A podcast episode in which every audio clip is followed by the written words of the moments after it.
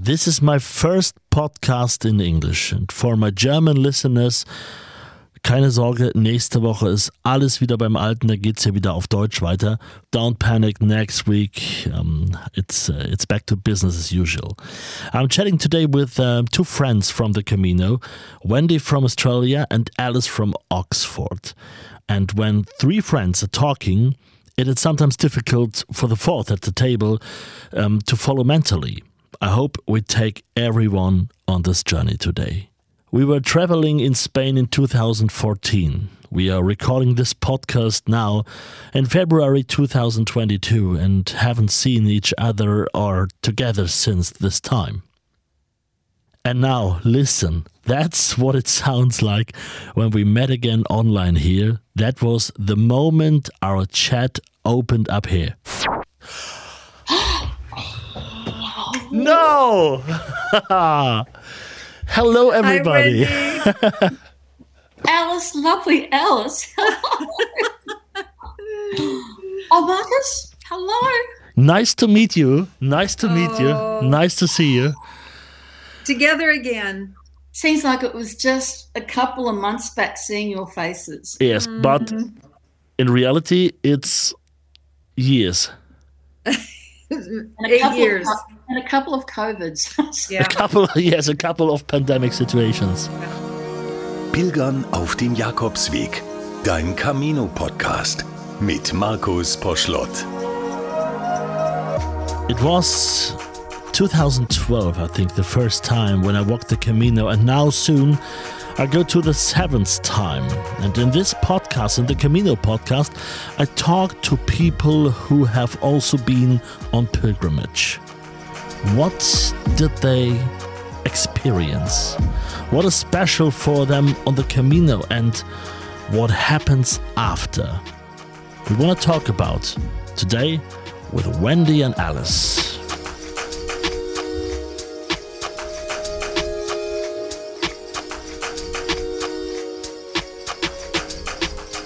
It's very nice to have you here, Wendy.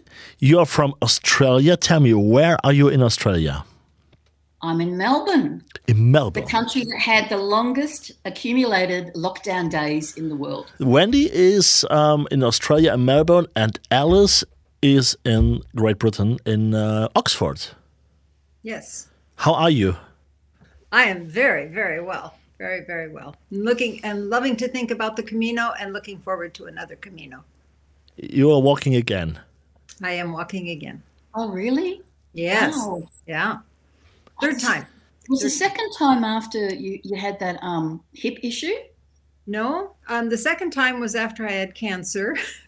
and the third time now is after I've broken my pelvis. Yeah, fractured my pelvis.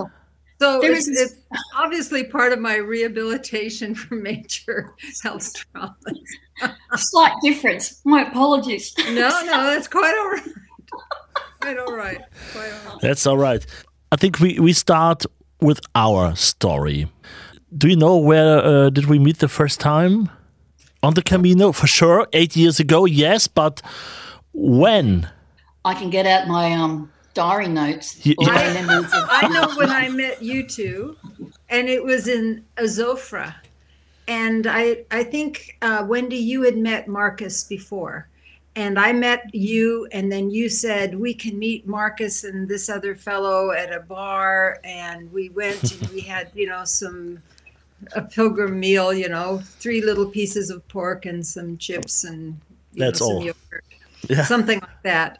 And then we started meeting up more as Yeah. as time went on, you know. And I remember you, Wendy, because you had did you have red in your hair or b- purple in your hair? oh, I had something? purple highlights in my red hair. Yeah, yeah. It's really helpful to have some sort of um, physical or you know visual characteristic that people can identify Yeah. you with. Yeah. Wendy, she's the one with the purple hair, you know. Yeah, and yeah. people talk about each other, don't they? People Yeah. say, "Oh, Yeah. have you met so and so?" Or you know, I was talking to so and so, and I remember people talking about you, Wendy, and and then I met you, and then you introduced me to Marcus, and then we just kind of kept seeing each other, didn't we? But I think it it was a mm-hmm. Zofra, I think, is where I remember it for me.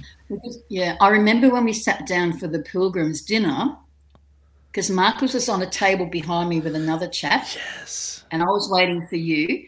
And Marcus said, Come and join us. I went, Who's this strange man? No, I'm waiting for a friend. Oh, okay. I thought, Yeah. This is very strange. Yeah. No, but because I was waiting for Alice, I thought I'd, I'd wait till you arrived. Right. And I remember that all the farmers were going past in their little tractors by Yeah. us Yeah. as we were having dinner. It was like a little convoy. Right. And I thought we were going to get run over. So- Yeah. Yeah. Beautiful open air dining on the Camino. You're you're outside in beautiful weather with the farmers Yeah. coming by with their manure. The farmers came by, and we had the red chairs. Everywhere was the red chairs, you know, the plastic chairs. Yeah. Um, it's like a light. If you see in, uh, you walk ten kilometers and you see red. There's something red, or maybe this is a place for a bar or something like that. Yeah, yeah. But I remember it was Azofra. Yes, there was the the small street with only two restaurants. And uh, it was full for sure. And uh, you, I sat outside with Nelson, by the way. You know Nelson. Nelson. Yeah, that mm-hmm. was Nelson from Rio de oh. Janeiro. Yes. Yeah. Uh, Yeah. Thank you, Nelson. Maybe if you listen to that, uh, I had one of my best hangovers uh, because of you. But maybe later we can talk about this. This later. Um, I, I remembered because I made uh, I made some funny pictures of you. I said later in the evening, "Can I can I make a picture of you?" And you said, "Yeah, for sure." And then you make "Oh," and and you smiled in in crazy ways. Um, I have the pictures. Maybe I can I can show the audience so can, they can see. Who- who you are. Oh boy. Okay. So uh, that was Azofra. So it was the first time, and then we met. Yeah, maybe not every day, but often. Yes. And I think too, we came up with the idea that every time we're staying somewhere overnight, we will go to the nearest church or the main church in the main square and meet up at 6 p.m. to go Yes. and have dinner, which was a great way of finding out where everyone was. Yeah. And then that group flowed and got bigger and got smaller. And it was such a lovely thing to look forward to. Mhm. That even if you weren't there, there might be somebody else, but it was just easier. Yeah. Yeah. Yeah. Something to, yeah. So yeah, Yeah. you, you you never need mobiles or Facebook. Uh, if you just say six uh, p.m. at the church, don't Yeah. care where you are. There's a church everywhere, so there was a good way. Yeah. Yeah, really good. And then I think um, things kind of coalesced for us as a group in Burgos, where we had that amazing night. And this must be where you had your your mother of all hangovers I- yes, I had. because we there was a lot of food and a lot of drink and and I know I staggered back to my hotel after that and then was amazed to find the next day that you and Nelson had kept on with it. I just could not believe that a human being could take in any more intoxicants than we had done. I mean, you know, respect. Okay, um, l- let's start the story from the beginning. We met at Burgos Cathedral at six o'clock p.m. Uh, we left with several people for dinner. For example, uh, there was also uh, Julia. Do you remember Julia? Yes. Yes, yeah. From Guatemala. Yes, she was very funny, and uh, I made a video while we walking to this restaurant. Only we were the the five. You remember the Wendy because if it was I you. what I said. I ask you um, why you on the Camino. That was my uh, my question. And always, um, uh, sorry, I never ask you, but uh, when I'm on stage with uh, the Pilgrims program I had, um, I show a part of this video because it's lovely how you said why you're on the Camino. You, you said for sure some some things, and then um, you talked about your expectations, and you mm-hmm. said kind of it was more than you expected ever and ever on the Camino. Yes. And then you said the magic words. When I said that magic words, I'm hungry? No.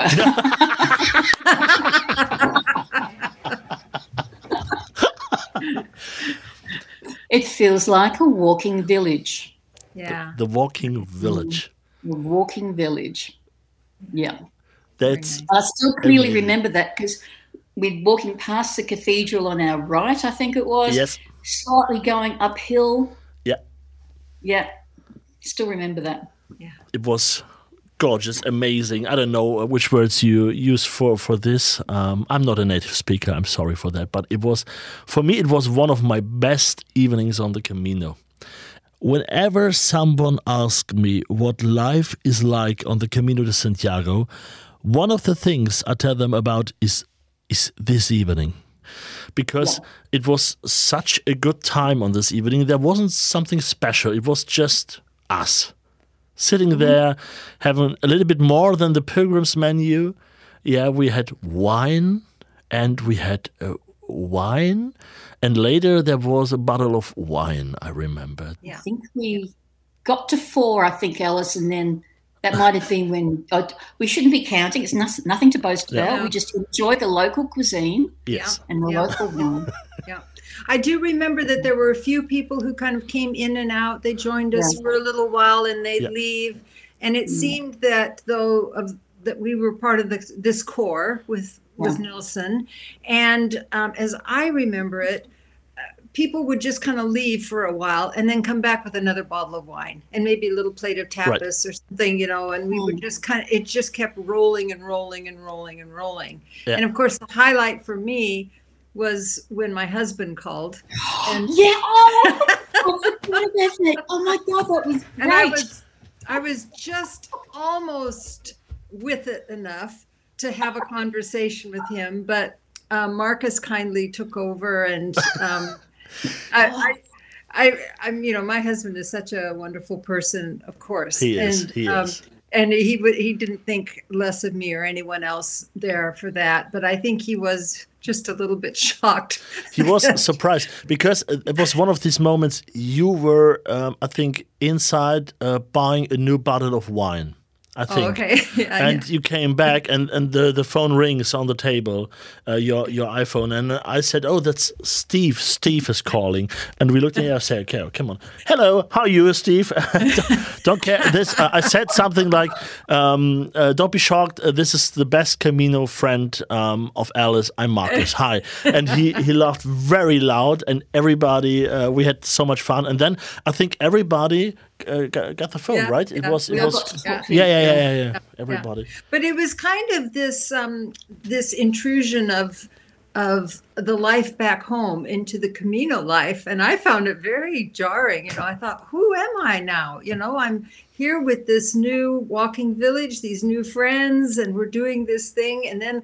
Thought, oh yeah, I've got this life back in Oxford. You know, I've got this family and I've got these responsibilities and these expectations, but they're not here. You know, it's a bit, it's kind of an interesting um, disconnect. And I think now more and more people are always on their devices, always in touch with what's happening at home. Maybe eight years ago now, we were just not quite at that point. There were, you know, there were more people who would walk for days at a time without checking in, without Mhm. you know kind of touching base with their their real life so i think that's one thing that's kind of changing on the camino I had a guest here on on this podcast uh, another day. Uh, he called uh, his name is his name is Raymond Jos. Uh, he's a travel book author, and he said that he finds it a kind of pity that there's a Wi-Fi at the hostels at the albergues. The pilgrims are lying on their beds with their cell phones and they are online, but they don't talk as much with the other pilgrims anymore. That was different in the past. And in the past, after the shower when you arrived, people started talking. That is often different today. I think it's very similar to to um, you're not staying in the moment, and you can connect that to uh, not only the Camino. Like, I didn't even take my iPod to listen to music. Yeah. Um, I, I purposely didn't do that, and also I was afraid I'd lose it because I still have an iPod Classic. I remembered, yeah. Oh, yeah, that would be great. But it's also, for instance, you know, when you see people go to um, live bands in concert, or they go to the fireworks, and everyone's filming everything. yes. So you've actually already removed yourself from that experience once, putting yourself behind a screen. Then when you watch it again, you've removed yourself twice Yeah. from that experience. but you're not actually there in the moment taking it in and feeling it and having that random conversation or um, and I think it, it's it's a great tool for communication, saying I'm still alive. Mm-hmm. Yeah, but, right. Um, at, at, at, what point does it become a crutch? Yeah, mm-hmm. Yeah. You know? And I think it's interesting about the photos, um, Wendy, because now I've th- this will be my third time walking the same route. I don't think I need to take photos anymore. Um, I think I'll take photos of people, but I don't need to take photos of the the signs and the churches and the, the landscape. I've, Yeah. I've got that. I've got that. And I really, I have thought that I would like to be more in the moment and not just capturing it for some later date and in the process missing it now um, and seeing it through that lens. So that's a Yeah, good I reminder to me. I haven't shared my photos or very many photos at all. Um, there's specific ones for certain moments, but overall they were just for me, Hmm. and I'll tap into them sometimes. I am um, going back to Burgos, very proud of the photo I took of Alice, Marcus, and Nelson. Yeah. Um, I don't know if you showed that photo as well, the three monkeys. it, it was one of the best pictures on the Camino. Yeah. But I have to say, sorry, just going back to Burgos, that would have to be one of the happiest nights I have ever had.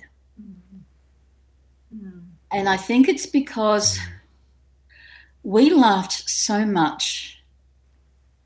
I think out of out of just out of this joy or I don't know if it's joy or kindred spirit or something, but all I remember is laughing. I don't know what I was laughing about. Right. I cannot recall the content.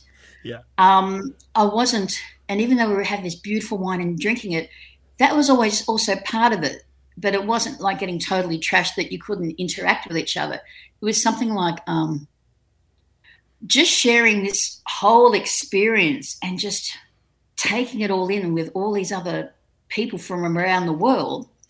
And no one knew what they, you know, did, what you do. You're just there in the moment Mm-hmm. watching. I think it was Julie nearly get run over by a car. Yeah, yeah, yeah. um, you know, things like that. I, yeah, so that stands out for me as one of the times I've ever felt truly just a happy joy. Yeah. Don't you think too, Wendy, by Burgos, we had I mean, we certainly had seen some people fall away. You know, some people have got injured or they had um well, you know, given up or decided it wasn't for them or whatever. And Yeah. by Burgos, you've gone through quite a bit physically. You know, you've got your first set of blisters and, you know, they've healed or whatever, but you're feeling a, a certain strength and, um, yeah, a certain strength and kind of mastery of of the environment, and you're realizing what you can do and what your body can do. And I think it if if you make it that far, it can it can be just kind of a high point physically and emotionally um, because you're thinking okay i can do this and i'm going to do this. I'm i'm this far now and i see the road ahead and i'm going to i'm going to keep on it. I think it's like you become trail fit. So in that first week, oh, that was really physically hard, and then you become trail fit a bit more, and then you, that beautiful routine starts to click in: hmm walk, sleep, eat, walk, sleep, eat, and um, and you know, where's the food? I'm hungry. Yeah. Yeah. But that beautiful rhythm that's so simple throughout the whole thing that's part of it. Someone said to me once um, i was walking across the top of, in, through the meseta and you know when you go across the top of that yeah that really big climb to the top of the meseta mhm. and down uh, i got up to the top and all i could hear were the cuckoos and the um, whatever was growing there was in the breeze and it was really quiet and things that's the advantage of being a slow walker. You don't have crowds around you. and um, this ch- chap came up and said, How are you today? I said, I am bloody fantastic. He went, Great. And he said, Why? I said, I don't know. I just feel blissful. It was just that part. And, he, and then he said, um, Oh, that's just the endorphins from the walking. I went, No, no, no. It's, it's more than the chemistry of the body. Yes, it's part of it, but it's exactly as I said, Alice, you realize you do have the capacity to do that and to improve and, and to meet people and to, for me, that's one of the first times I actually was in the moment and didn't think about anything else. Hmm. You know, so You know, Wendy, after, when I um, got back, and shortly after I got back, I was diagnosed with cancer. And you said, you sent me a card and said something to the effect, I should get it out. Um, don't forget, you're the one who walked two 31 kilometer days in a row. You can do this thing. hmm, you know, and you were harking back to that strength that I had been able to somehow build up physically. And, you know, I'm, I'm not I'm not a, a physically fit person. I'm not a real strong person, but I did that. And oh, Wendy, I just got so much encouragement from that. And I thought, yeah, you know what? I can do that. I can do that. I did the Camino against all expectations, and I can do this next thing. And others have done it. Mm. I will do it. I can do it. And it was just so wonderful to to have you remind me of that. Um, it, Oh, it was, it was fantastic. It was fantastic, Wendy. Thank you so much. oh, and here you're we are, our walking village now. You know, many years later. our walking Zoomy village. Yeah, And the walking village is still on the road, I think. yeah, It, it is. You, Oh. you see it here, yeah? yeah. It still it still keeps going. Yeah. I don't going. think it ever stops. I still reflect on it a lot. Actually, one thing I would like to say is I do listen to a number of podcasts about it, and I've gone to a few community meetups and that, though generally I find um, when I go to those community meet, meetups, it's got a lot of people who are getting ready to go, which is terrific. But sometimes you just want to connect with people who have been Mm. um, as well. I actually discussed it with somebody else I met on the same Camino. I'm thinking, when you go back home and people are going to come and do the Camino, how much information will you give them? Mhm. And I decided I would always give money a limited amount of information because otherwise you take out the joy of discovering it. Yeah. Yeah. You know, it's, and the main thing is, every, a lot of people discuss the, the joys and the bliss and the meeting of people, but there are some really hard, horrible days, and um, it's it's not all perfect the whole way. Mm. There was two days there where I was really, really angry with my backpack, and all sorts of stuff came out, out of that as well. And I felt like an idiot once I figured out what was going on. But you know, so there's there'll always be bumpy days as well. Yeah, yeah, I Have I just brought, I brought the tone down, haven't I? Sorry. No, I think that's right. I mean, people say, um, don't they? The first third is physical, the second third is emotional, the first, the, the last third is spiritual. Have you heard this? You know that this is kind of I've heard that. yeah. That's good. Yeah. And I think you know you the, there can be pain in each of those areas. You know, there can be physical pain, of course. Everyone talks about that, but I think there can be real emotional pain and um, of- of wondering why am I doing this and who am I and why am I out here walking over the Meseta? It looks pretty much today the way it did yesterday and tomorrow, and you know, you you can get very d- down and very you know when and then the you know this the spiritual stuff which seems to you know for many people kind of kick in later that can be very painful as well you know as you're thinking what's the significance of my life and where do i sit in the universe? And you know is there a god? And and if so is he in that horrible church i just passed with all the dusty icons and everything? Surely this isn't what it's all about. You know so i mean there there can be i think high points you know and points of you know kind of mountaintop experiences you know in in each of those areas but they can be just horribly painful you know and you do see people crying and i certainly had tears Yeah. myself just walking along just just getting it out you know it can be really difficult it can be really difficult but it's all Mm. good Yeah. Anything that's worthwhile is never easy completely. Mm. Mm. It, what what things that are worthwhile are the ones that you work through. You have your ups and downs and turnarounds. Mm. If it was easy, would that same feeling, um, not only at the completion but during it and the memories when you look back, it was all easy, is it really that same deeper connection you get to that, whether it's a religious or spiritual or the connections with people? Mm, mm. Mm. Yeah, that's right. You know, when I got back, my um, my vicar, my my minister came to visit. He's kind of a cool guy. He does things like you know 30 day silent retreats, and you know he so he kind of knows what it is to to go for an extreme experience, you know. And he he asked kind of you know what have I got out of the Camino, and I thought I have no idea. I Mhm. have no idea what I got out of it. Yeah. And he said that's normal. He said, you know, in, in kind of uh, most of our our life, we expect to invest a certain amount of energy or resource and get a certain return Mm-hmm. from that resource. It's a transactional thing. And Yeah. even in our friendships, we'll say, well, look, you know, I went over and brought her a birthday card and some flowers, and now she's invited me over for a drink. And, you know, we had this kind of Yeah. transactional thing. He said, but in the economy of God, it just doesn't work that way. And so you've invested a lot in this experience, you know, and on all sorts of levels and in all sorts of ways. He says, but you're not going to just get it back in kind or in in some sort of way that kind of makes sense to you. You just have to let it just sit and it's just there, you know. And I do feel that I've got things back from it. But I think he was right. You cannot always just quantify it and say, if I do this, if I walk the Camino, I I will lose weight. For example, I walked 500 miles, and when I got back, I'd lost two pounds. Only two pounds. I really thought I I- I had two pounds. I had two pounds more when I came home than before. I met an, a guy. He said he lost uh, twenty-two pounds Yeah. in in seven weeks or six weeks. And I thought, oh, that's great. So you got mine too, maybe. But yes, when I was home, yeah, I, I was Oh, but really you built more muscle.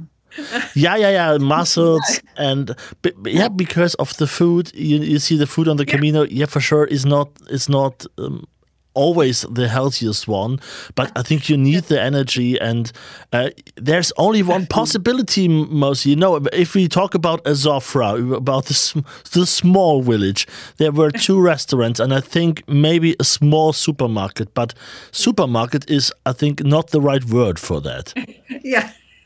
Yeah. So- snack shop. Snack yes shop. a snack shop yeah, okay yeah but I, I know what you want to say alice yeah that's that's What nice do I want to say? oh. About uh, about what happens after the camino and what what you yeah you don't you don't know you unpack it for a long time and and it's hard to quantify Mm-hmm. at any point it's very hard to quantify what you've got out of it You can't have a defined outcome apart from getting to the end, if that. yeah And I, I, um, I wasn't sure if I was going to make it to the end. I don't know if I said it in your video, Marcus, about when I decided to do the Camino finally.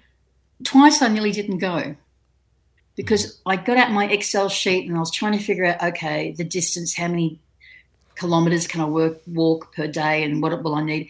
And it became too big. Mm-hmm. It was just, I can't do this mm-hmm. and I managed to put, and it was because I, I can't get this in this day. So then I thought, I kept putting this pressure on myself. I have to get that Compostela.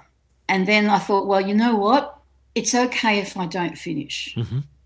And when I finally embraced it, I said, so long as I start and so long as I walk as far as I can, that's okay. And that took the pressure away. And then that's when I started looking forward to it. And I did it. But I think it's it's one of these the things you just understand when you are on the Camino. The, the time before is quite different. You can't know all that either. You only have the the tourist experience of other trips, but the Camino, yeah, is not a typical um, vacation. If you're then on the Camino, it's a completely different way of thinking. This is completely new for most of the people. Many also run according to the plan of the guidebook. And this had the consequence that it is then particularly crowded there. And maybe two miles later, the hostels, the albergues, are almost empty. There's no one. It is a completely different life on the way. And that's the thing you have to understand, but it's only working while you are walking. This is a completely different uh, life on the way. you start to find your own rhythm. Like here are some of the Mm. tips that I would share to Mhm. people. Um, don't stop at the first coffee shop because everybody else does. Yeah, yeah, Go to the second coffee shop. Yeah. There's hardly anybody there. yeah. yeah. It is. It is. Yeah, you're right.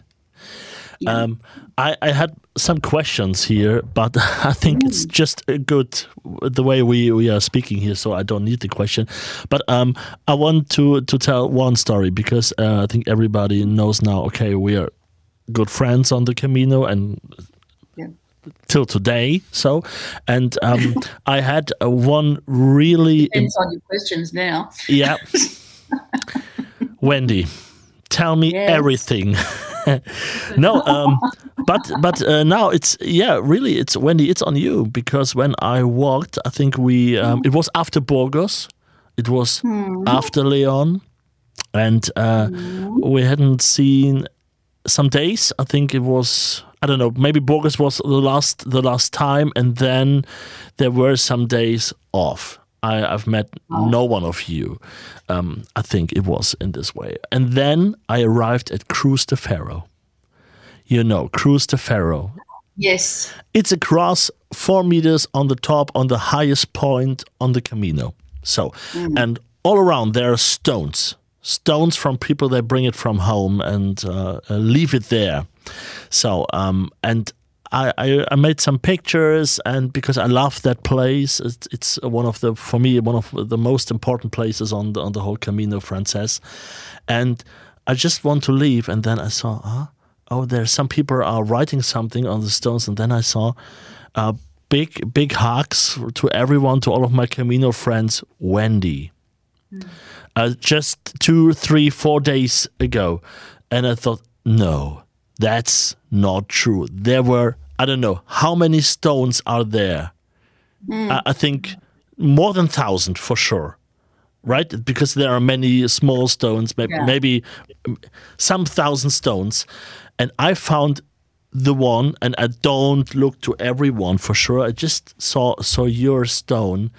Um, you you uh, left there, and uh, with an awesome message. It was so great to see. It was so it was motivating. It was touching, really touching, and it was one of these special Camino moments.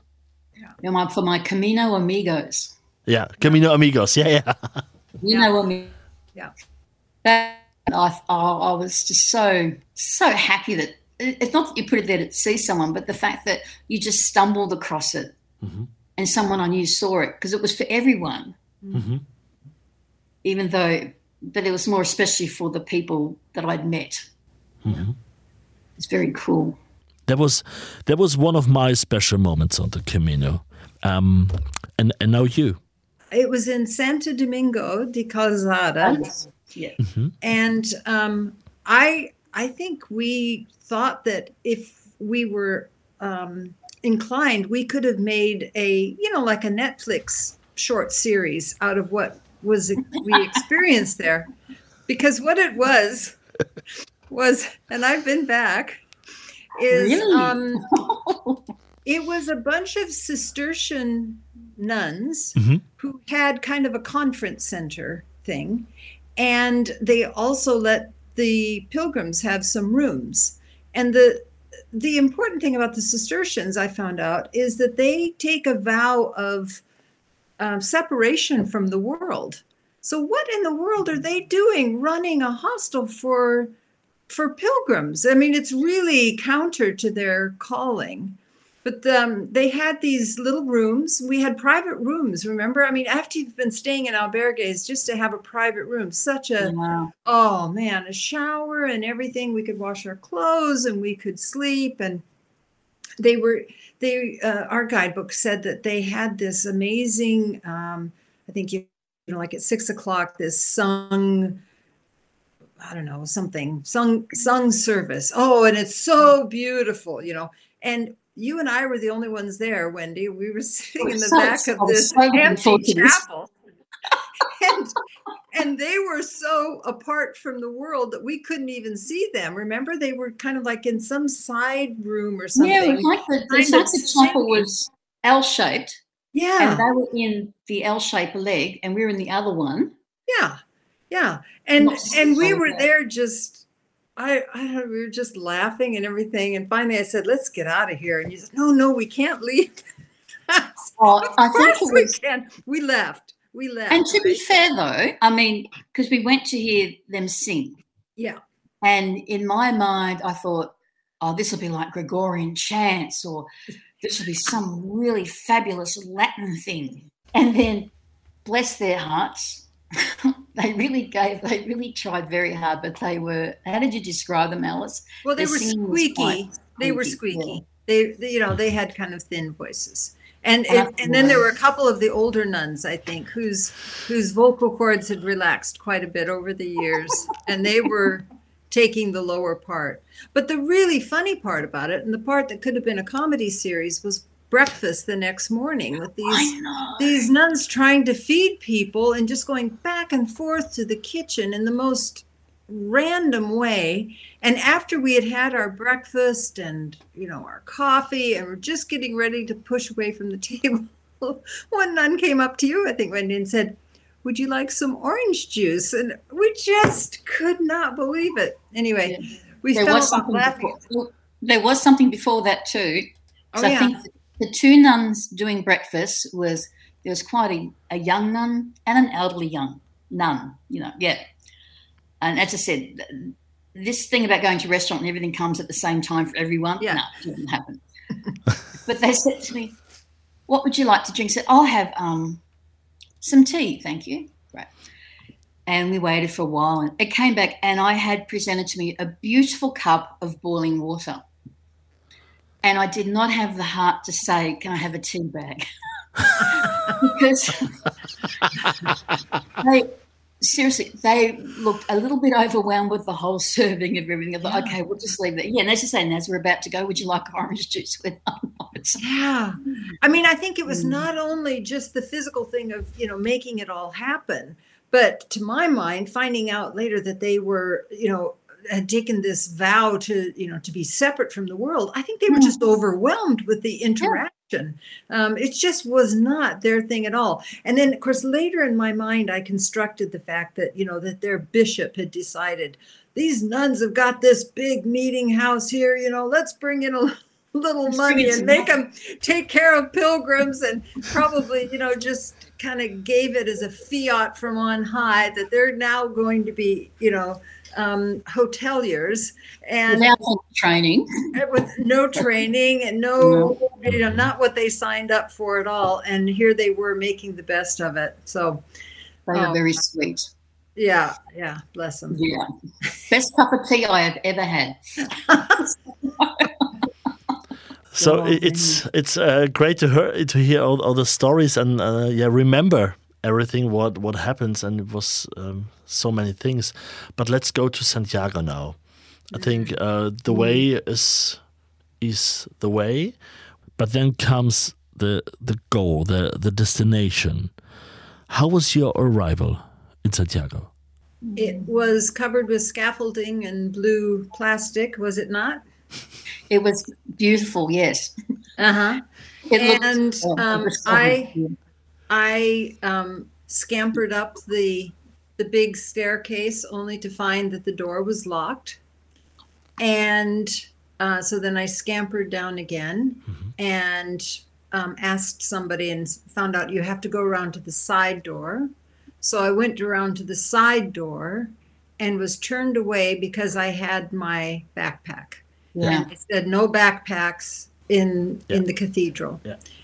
And they said you can leave it at the pilgrim office. So they kind of pointed to the pilgrim office and I went down there and I couldn't I either couldn't find it or there was a queue or something, I don't know. And so um, I had booked a hotel ahead and I just went to the hotel and sat in a chair and thought, hmm, it's not what I thought it would be. hmm That was my experience. hmm The first time. Yeah. The second time, um, I arrived in the rain with pneumonia. I caught pneumonia in the, Oh, the wow. time I took the Camino. And um, so I was quite sick, and it was raining, and I was alone. I had lost um, contact with everyone I had been walking with and, you know, the friends that I had made. And I handed some stranger my phone and asked him to take a picture of me in front of the cathedral. And then I went to my hotel. So there's this theme here. I go to my hotel. Always the parador. oh. Hopefully, this next one be interesting to see how that compares. Three times lucky. Well, it's interesting, Wendy, because hmm. this next one, my husband is going to meet me in Santiago. Oh, Fabulous. Now that's different, but I thought, well, that would be nice. We could have some time in Santiago and we go to Porto afterwards and we're Yeah. celebrating a big anniversary, so I thought, yeah, maybe we'll do that. Wendy. So he better be there. He'd better be there with champagne and flowers. Mm. Are- And a foot massage. Yeah. do, do you really want this uh, in, in the moment when you arrive? I don't know. I don't know. Because I asked because my mother told me um, she is getting 77 this year and she always thought about walking the Camino or a kind of. And when I talked and I said to her, Yeah, I want to walk the Camino, or she was very, Oh, really? You want to do that? And that's great. And all the years, the last years when I was on the Camino, she said, Yeah, maybe we thought about to surprise you and going to Santiago uh, with flowers and so on.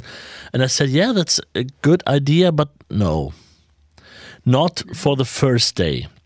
And uh, this year, I'm looking forward to my to my next Camino.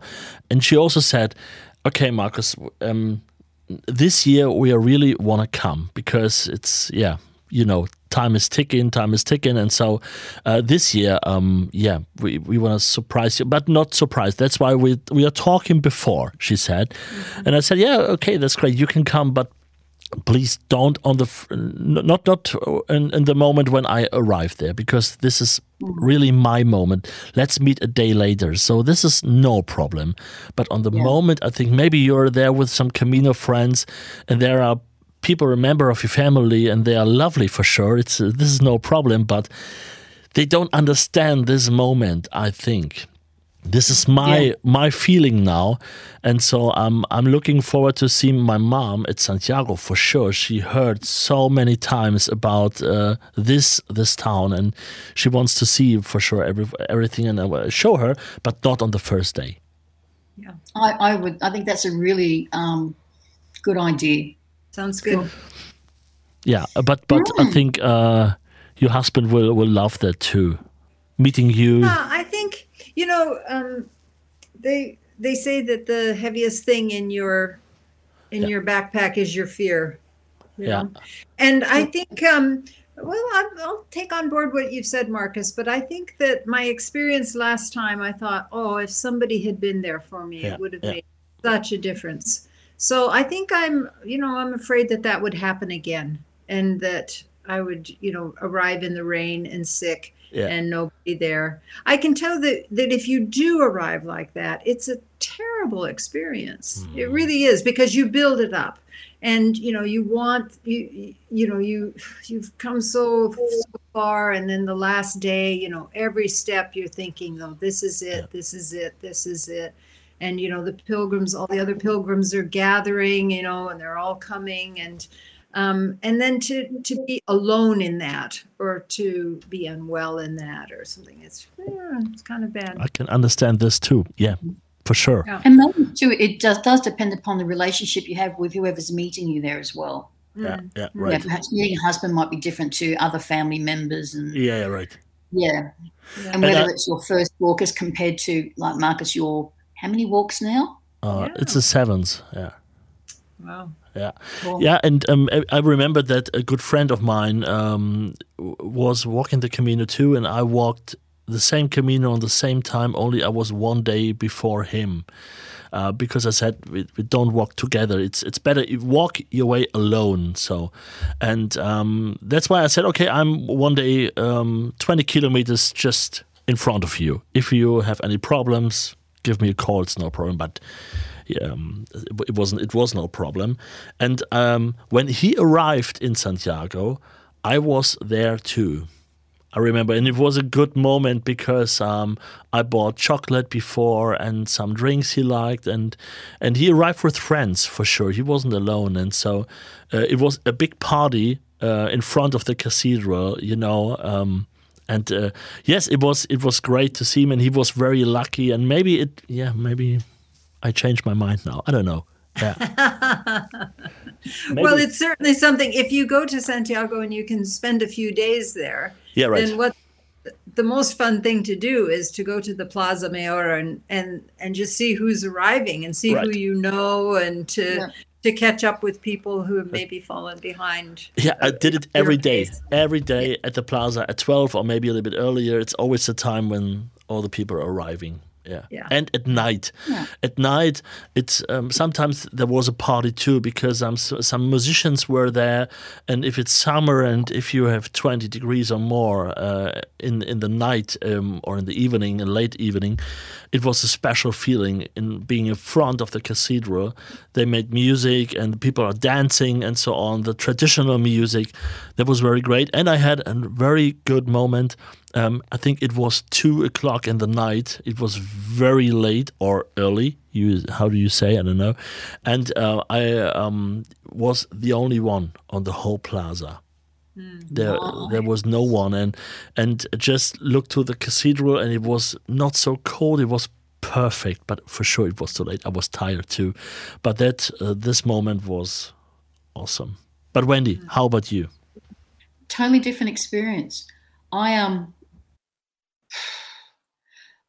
getting getting there first off. I was I can't remember what town I was in, but we'd heard a rumor that the they were going to be um, doing the incense in the church. So a lot of us um, got up early. So that last leg was really walking hard to get there. So that kind of overtook the whole feeling of the day. Looking back on that.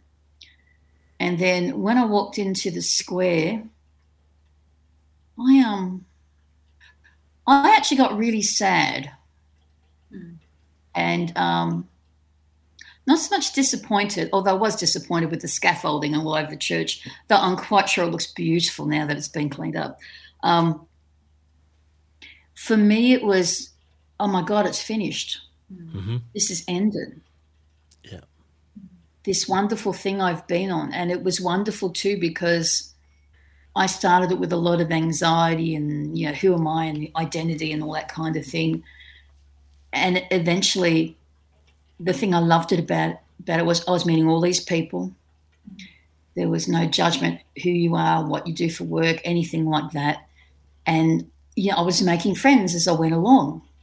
And you're okay, I must be a good person if I'm making friends and people are connecting. And then you just let go of all that other stuff in the life beforehand and you're just walking going, wow, I really am part of a community.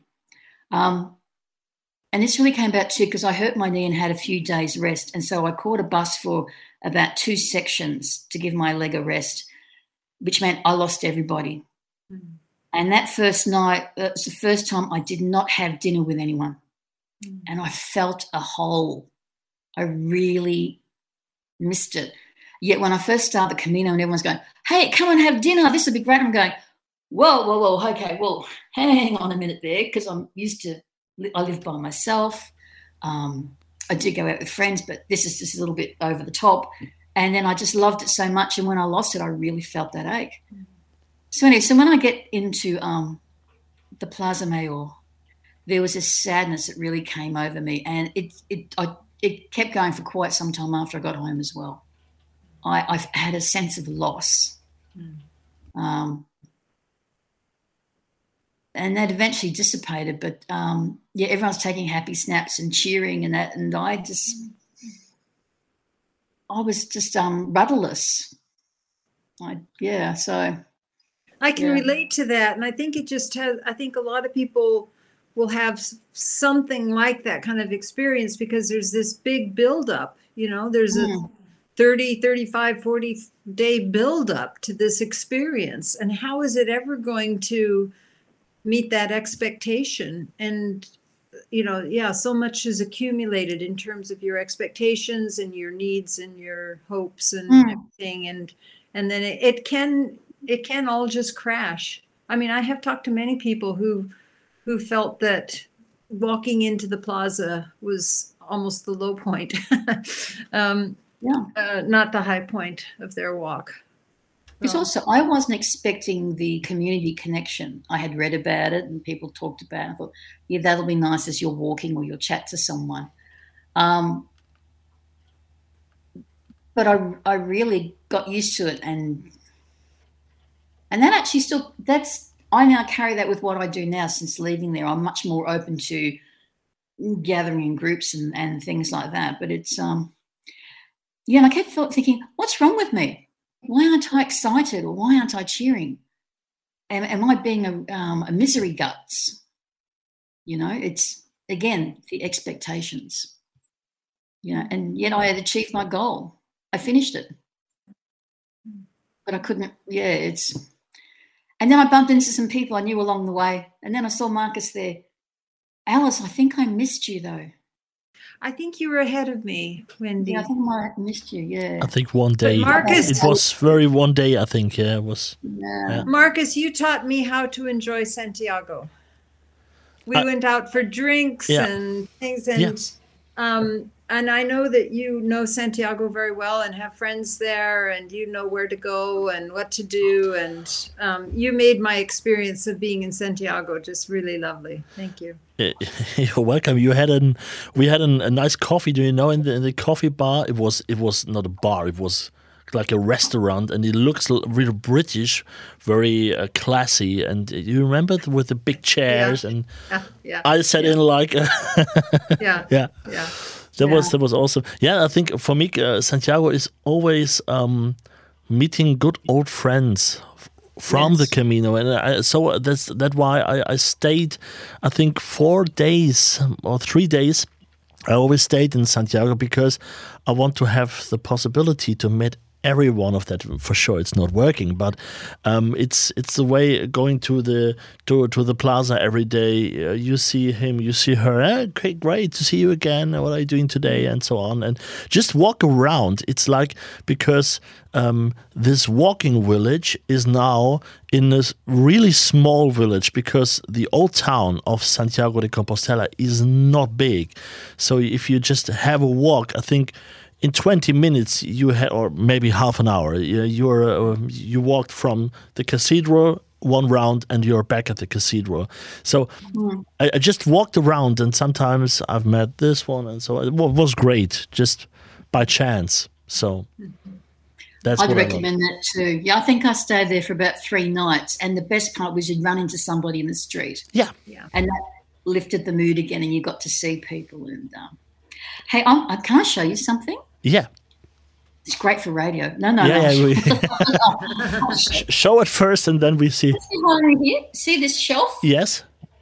That blue box has all my Camino stuff in it. My my journal, Oh, my stamp book, books. It's great. retained. But the main thing that's from it is Marcus, you gave me this gorgeous little, almost like a cloth bookmark, right? Oh god! With all these little pictures of the Camino around it. Yeah. And I wore this tied around my wrist for, I'd say, 18 months. mhm. Me too. Yeah. Yeah. And Same. until I realized it really needs a wash. Yeah. it's going to come off. And I still remember, I and it sits out. I always say it. And when we, we got together and we went and had a drink and you gave this to me, Yeah. that touched me so deeply. Mhm. Um, it was just so special. And this, of all my Camino stuff, this is my most prized possession. Really. Oh, that's great. Camino.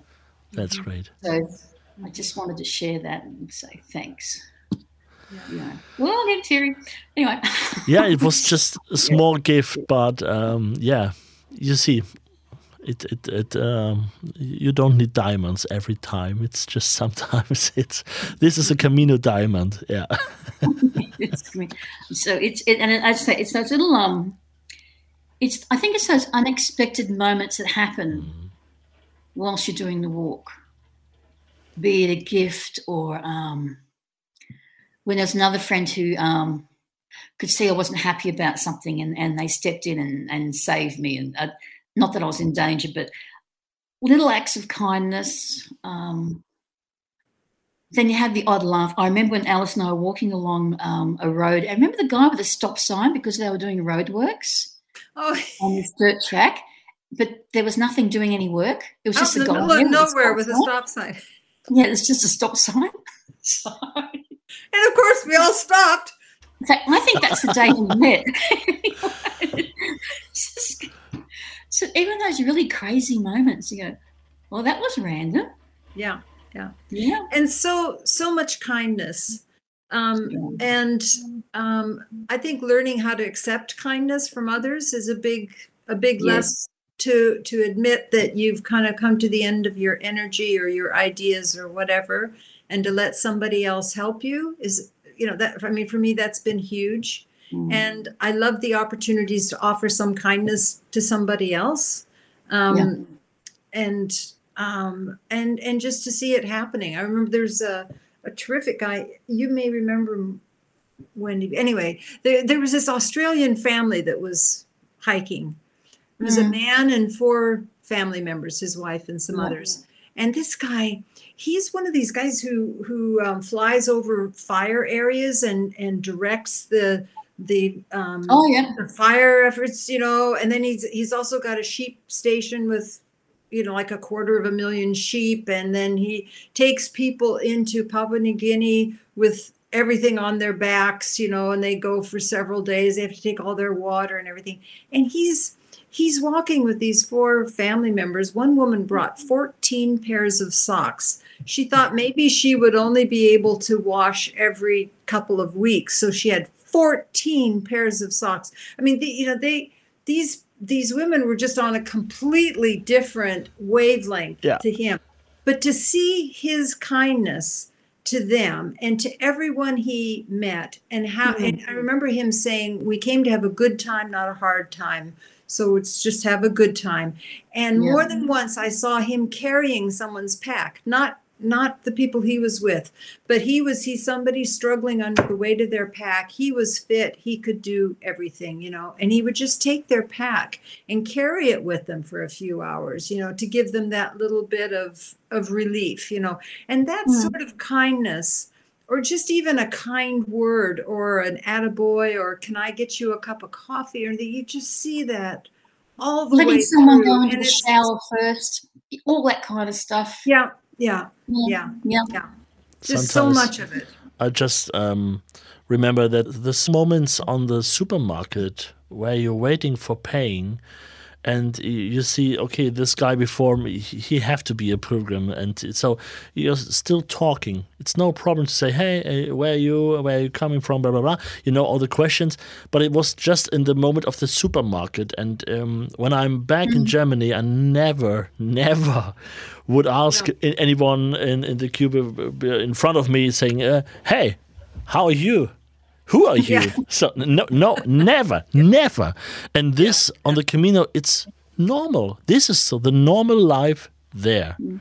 and Yeah. that's or even awesome. at dinner to to say mm. can i join your table Yeah, or would sure. you like to join ours right. Yeah. know Or if you're just walking along and someone will call you over to the table, Yeah. Mhm. and you can go into deep conversations very quickly. Yeah, mm-hmm. But also, people who are walking who don't want company, people are accepting of that as well. If someone just says, "Oh, look, I just need to be in my space for a while, but thank you," Mhm. that's fine as well. There was no expectation for anyone to, well, generally, you know, overall speaking, to, to be a certain way. So if you wanted to walk it and have a lot of um, space around you, you can. That, Yeah. That's quite possible. And you could also be very social as well. I think the main thing is reading, um, really getting in touch, not only physically with your body, but also thinking, okay, how, how am I going emotionally? Do I need to walk by myself today? Um, and perhaps step into that fear a bit and not cling to other or you know cling to other people to support me through because I'm too scared to do it by myself. Mhm. Because like Alice and I, well, Marcus too. Well, I mean, we all travelled by ourselves, and it's sort of like that point about the 14 socks. When some people think about going, you're not actually hiking in the wilderness. That being said, there are still physically challenging points of that walk as well. So you do need good gear. Um, and there are, you know, places that are remote in a way, but it is still doable as long as you listen to your body and just think you'll be okay. Someone, if something happens, someone will walk by and have a mobile phone, so you don't have to take yours. so, Yeah. yeah, Yeah. yeah, And if you want to be sure, and if you're, um, yeah, to s- s- secure your way, um, you can take a phone with you, but not a smartphone. It's possible too to have a, just an old Nokia or something like that, and say, okay, there's just a card inside, and it's possible to call and writing an, um, a message uh, at home and saying, hey, I'm fine, I had a great day, and you can call anyone if you want or if you need. whatever regulations you put around yourself with its usage, whether you feel you can stick to that or not. Yeah. Um, there's nothing wrong with being safe, but I, I think in some ways being overly dependent on safety, like everyone was amazed that I didn't book hotels or rooms in advance unless I was going to a major town. Um, so most nights I, I decided I'm just going to see where I end up. Now that's not without its really uncomfortable feelings either. Um, and I'd say for about the first week, that was really uncomfortable to do. But I always found somewhere to sleep. It and is. also, if you overplan it, Yeah. you can miss some really interesting things that happen. Because if you've got everything planned in advance, if you say get um, just say you're on a roll and you really want to keep walking, but you've already booked your hotel at a certain point, and oh, I've got to stop, but I don't want to, but I've already booked it. You know, it can limit your um, flexibility. Yeah but it's always a good time. I i had it on my first uh, on my on my last camino that i booked something before not days before while walking. Okay i said, okay today i want to go 20 kilometers till this place i don't know. And then i booked a hotel or um, not a hotel mostly it was just a room a small room. And then i was fine. I thought okay now everything uh, everything is fine for the day. You now you just have to walk, and this was a special feeling too. I never had before. To to feeling yeah safe yeah maybe it's kind of that but um, it was yeah I I had a goal for the day. I know there this is my place I have to go. And um, uh, there, there was a new experience for me too. Because I love the way you you told um, Wendy it's it's always just walk and you will ever find a place yeah and uh, if not there's uh, there's a possibility you will find on another way I, I think it's um, uh, But if you're having a hard day or two and getting really tired, yeah and you need that mental break, then yeah, sure, book a place in advance. You know, okay, I've Yeah. only got to do this much today. I know I've got a place waiting for me. I've booked it for two days because I need a rest day. Yeah. that's that's um, totally fine as well. I, I guess it's one I've heard stories about um, the over the over planners. That's um, that's that's when I wonder. Um, see, now I'm getting judgy because everyone also has different expectations. It's like I, initially I thought all these people in the taxis are taking their packs to the next place, and I started feeling like I was becoming a um, a purist and being really arrogant until I realised, well, hey, at least they're walking. Not everyone's physically capable of carrying a full pack all day. But there's another option, and there's another option. I thought I'm not going to be a purist because that means other people can't take part with their limitations and to get into it fully. Mm-hmm. You know what Well, I mean? this is this is where people's Yeah. you know are saying everyone walks their own camino, yeah. and and different people need different things from it, and they come to it, you know, with with different, as you say, different capabilities, and yeah, everybody does it their own way, and you know, none of us, you know, what what is the pure thing? I mean. You know, to to walk barefoot or in sandals, you know, with a donkey Yeah. or something, maybe. I mean, you know, it's it's always you know ever since it's been going it's been approached in different ways and in medieval times you know you could pay somebody to walk it for you you know if you had enough money you could just get some servant to walk it for you and then you would get your you know your spiritual benefits from it and if you Yeah. were if you were rich you could stay in nice places and you'd have an entourage and they, you know they'd make a camp for you or you'd Mhm. stay in a in a um, hostel or something. And if you were poor, you just walked day to day and hoped that somebody would give you some food and that you know you would sleep under a tree or whatever you know. So it's always been this way that different people did it in different ways. And um, but i mean it is easy to become judgy especially towards at the end when you get these people who just start in, In Sarria. Sarria, yeah. Oh, my God, yeah, yes. yeah. And you know They're the so whole, loud. They're so noisy changes. and loud. Yeah. yeah, From Yeah, the whole thing one changes, meter you know, of the next, yeah, it changed everything. you're in a groove, and you Yeah. know, and then here they come, and you know, then how? You know, You hear we them judge come. them, but surely they judge us as well. You Uh, know, yeah. are we going to are we going to be haughty and aloof and superior, or are we going to be welcoming and say, yes, wonderful, here's fresh energy, here's here's Mm. new enthusiasm, here are people who you know who who are doing something that's big for them and that they've never done before. That's really hard to have that sort of generosity of spirit when they're clogging up the roads And, you, and they're, Being they're so not in their loud. rhythm yet. And, you know, and they've got the first day high energy. And, yeah Yeah. and ex- exactly. I think the first day for me was probably the most jarring because, as you say, you used to, particularly once you get to over the highest parts, you're used to the silence and the rhythm. And um, yeah, but I do remember that first day going, "What the?" just, Yeah. just yeah, and then you get going again. Although, uh, yeah, actually, I found too on the way to uh, Cruz de Ferro. Uh, that's a part that I didn't particularly enjoy. One part, and and again, people do it in different ways um, with their own Camino. But, you know, you have have the buses that bus everybody to a particular landmark, and then they walked two or three kilometres, and then get the bus again. Hey, great, fantastic. But I remember I came out of all of this tiny, narrow little trail uphill. So I'm really focused and huffing and puffing. And I walked straight into a group of people who had just gotten off the bus and no one was getting out of the way. And I got really cranky. and, yeah um, just kept going because you think, get out of the way, I'm doing my Camino, but they're doing their Camino too Yeah. yeah but again it's a it's a different one as well so i think that's that's probably one of the things i took home with me too after the camino was more of an embracing of different styles that my way is is not necessarily the best way or the accepted way is not necessarily the accepted way if someone chooses to do it another way then that's what they choose to do yeah um, but before i started the camino i was um, probably a little bit more judgy Mm. so Same. that was a good thing to take. And uh, you talked about the, uh, the the time from Sarria. Uh, I found um, on a stone, I think on a on a huge stone, it was there were some letters on it, and there was Jesus didn't start in Sarria. And that was very funny. It was very funny. I found it on postcards too. That was really funny and yeah, I, I judge people all the time.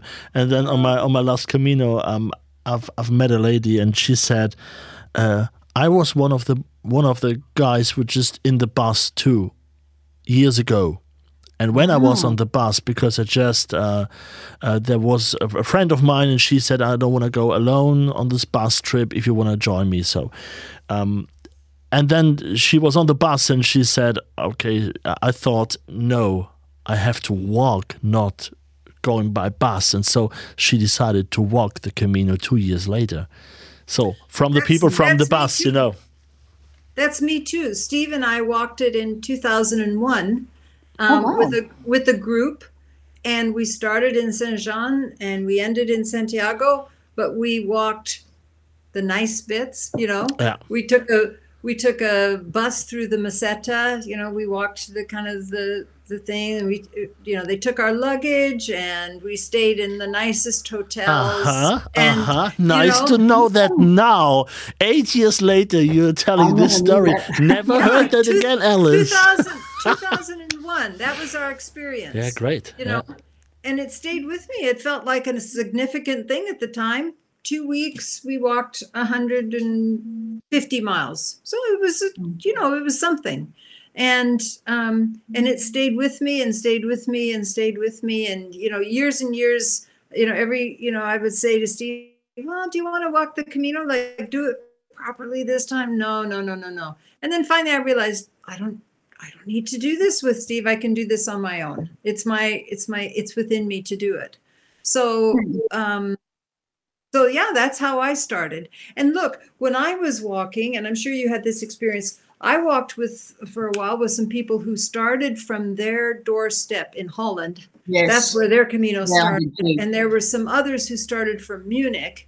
Yeah. And I don't think they were judging me because I started in Saint Jean. And you know, Right. why should I judge anyone that who starts in Sarria or who, you know, who's doing parts of it on a bus? You know, uh, this is a, la- a lesson, and it's a it's a hard one, but Mm, you know, we just have to keep learning it if we can. yeah. And I So think I it's have like a- sharing, I yeah. have a funny story. I don't know if I've told it to you, Wendy, but Marcus, Yeah. yeah, I've told it to you. Marcus, you're not going to be able to use any of this, are you? You're probably just sitting there thinking, how am I going to make a podcast? it's okay.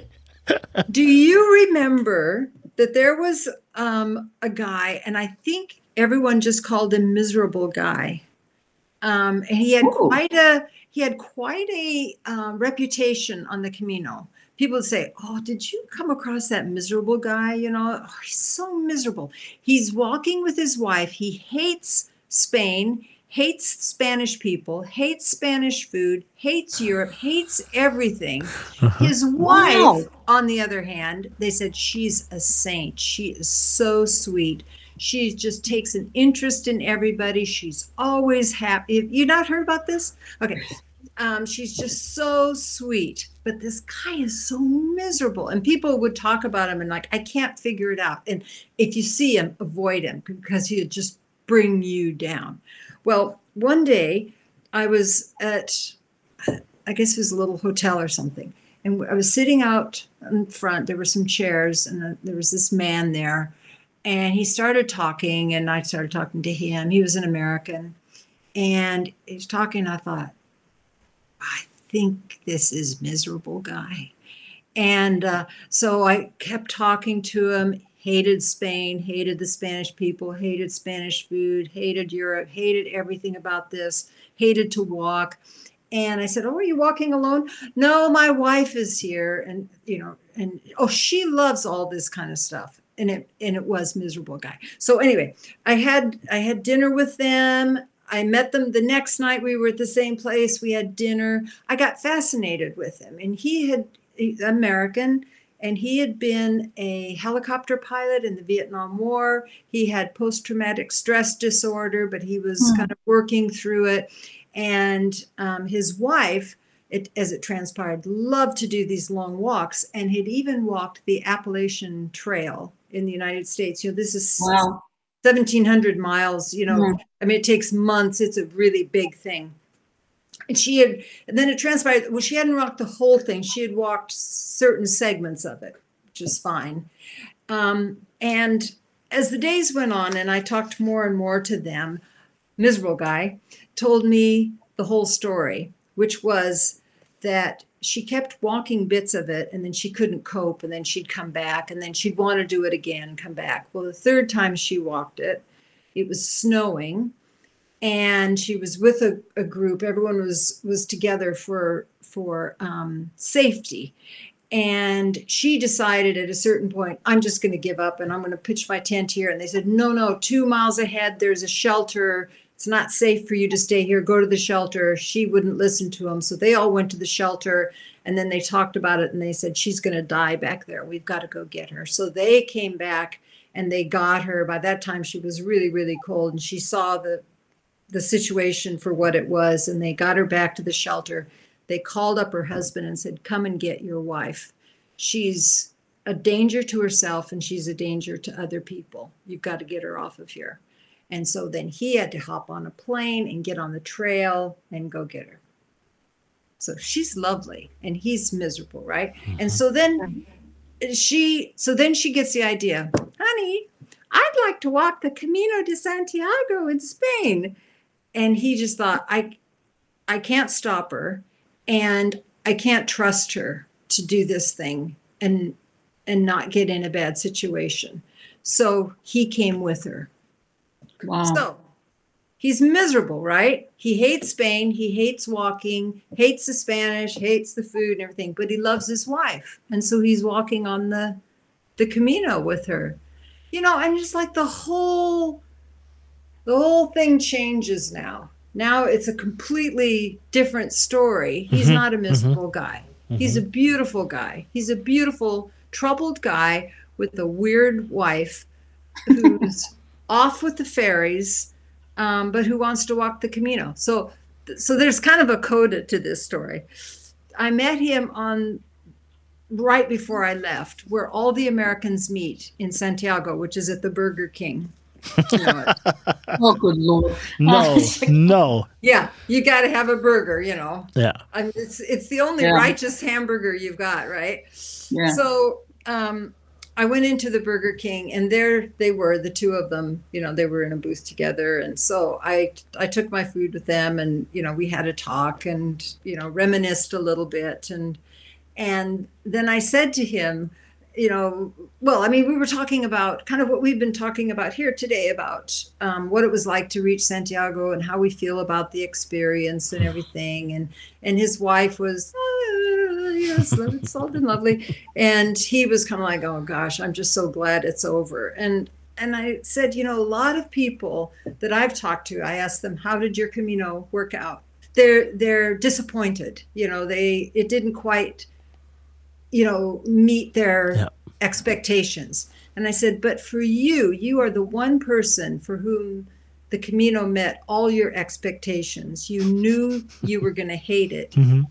every step of the way, and you did. And so I would call this a successful. Yeah. and he agreed. I did see him laugh for maybe the first time on the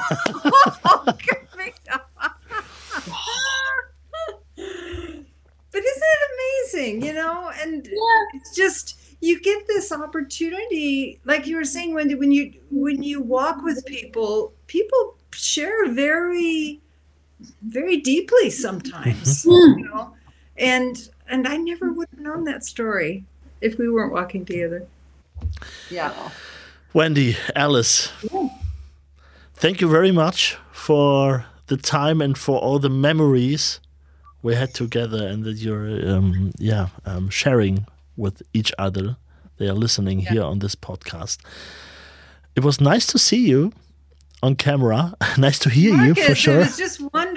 And mm. and Wendy, I remember once we were walking together and we had to quit walking together because we were going at different Yeah. paces or something. And I remember you saying, Alice, I don't know if I'll see you again, but it's been just so nice to walk with you today. Yeah, And that's just a good way to part, isn't it? We don't know Yeah. when we'll see anybody again or what's in the future, but you know, just to express appreciation and you two wonderful people were just such a big part of that that Camino for me. You know, and I, I just hold you in my heart. Me too. And when you consider too that uh, we've been in contact on you know on social media and not necessarily talking to each other all the time, Yeah. but it's been a, a constant thing. I mean, how many people? And I have another group of people I met on the Camino that I'm regularly in social media contact with, and uh, f- from talking to other people, that just doesn't happen very often. Mhm. You know that that that continues to be a connection as you go along. Best decision I ever made because I got to meet you two. Aw. I'm so lucky to have you guys in my life.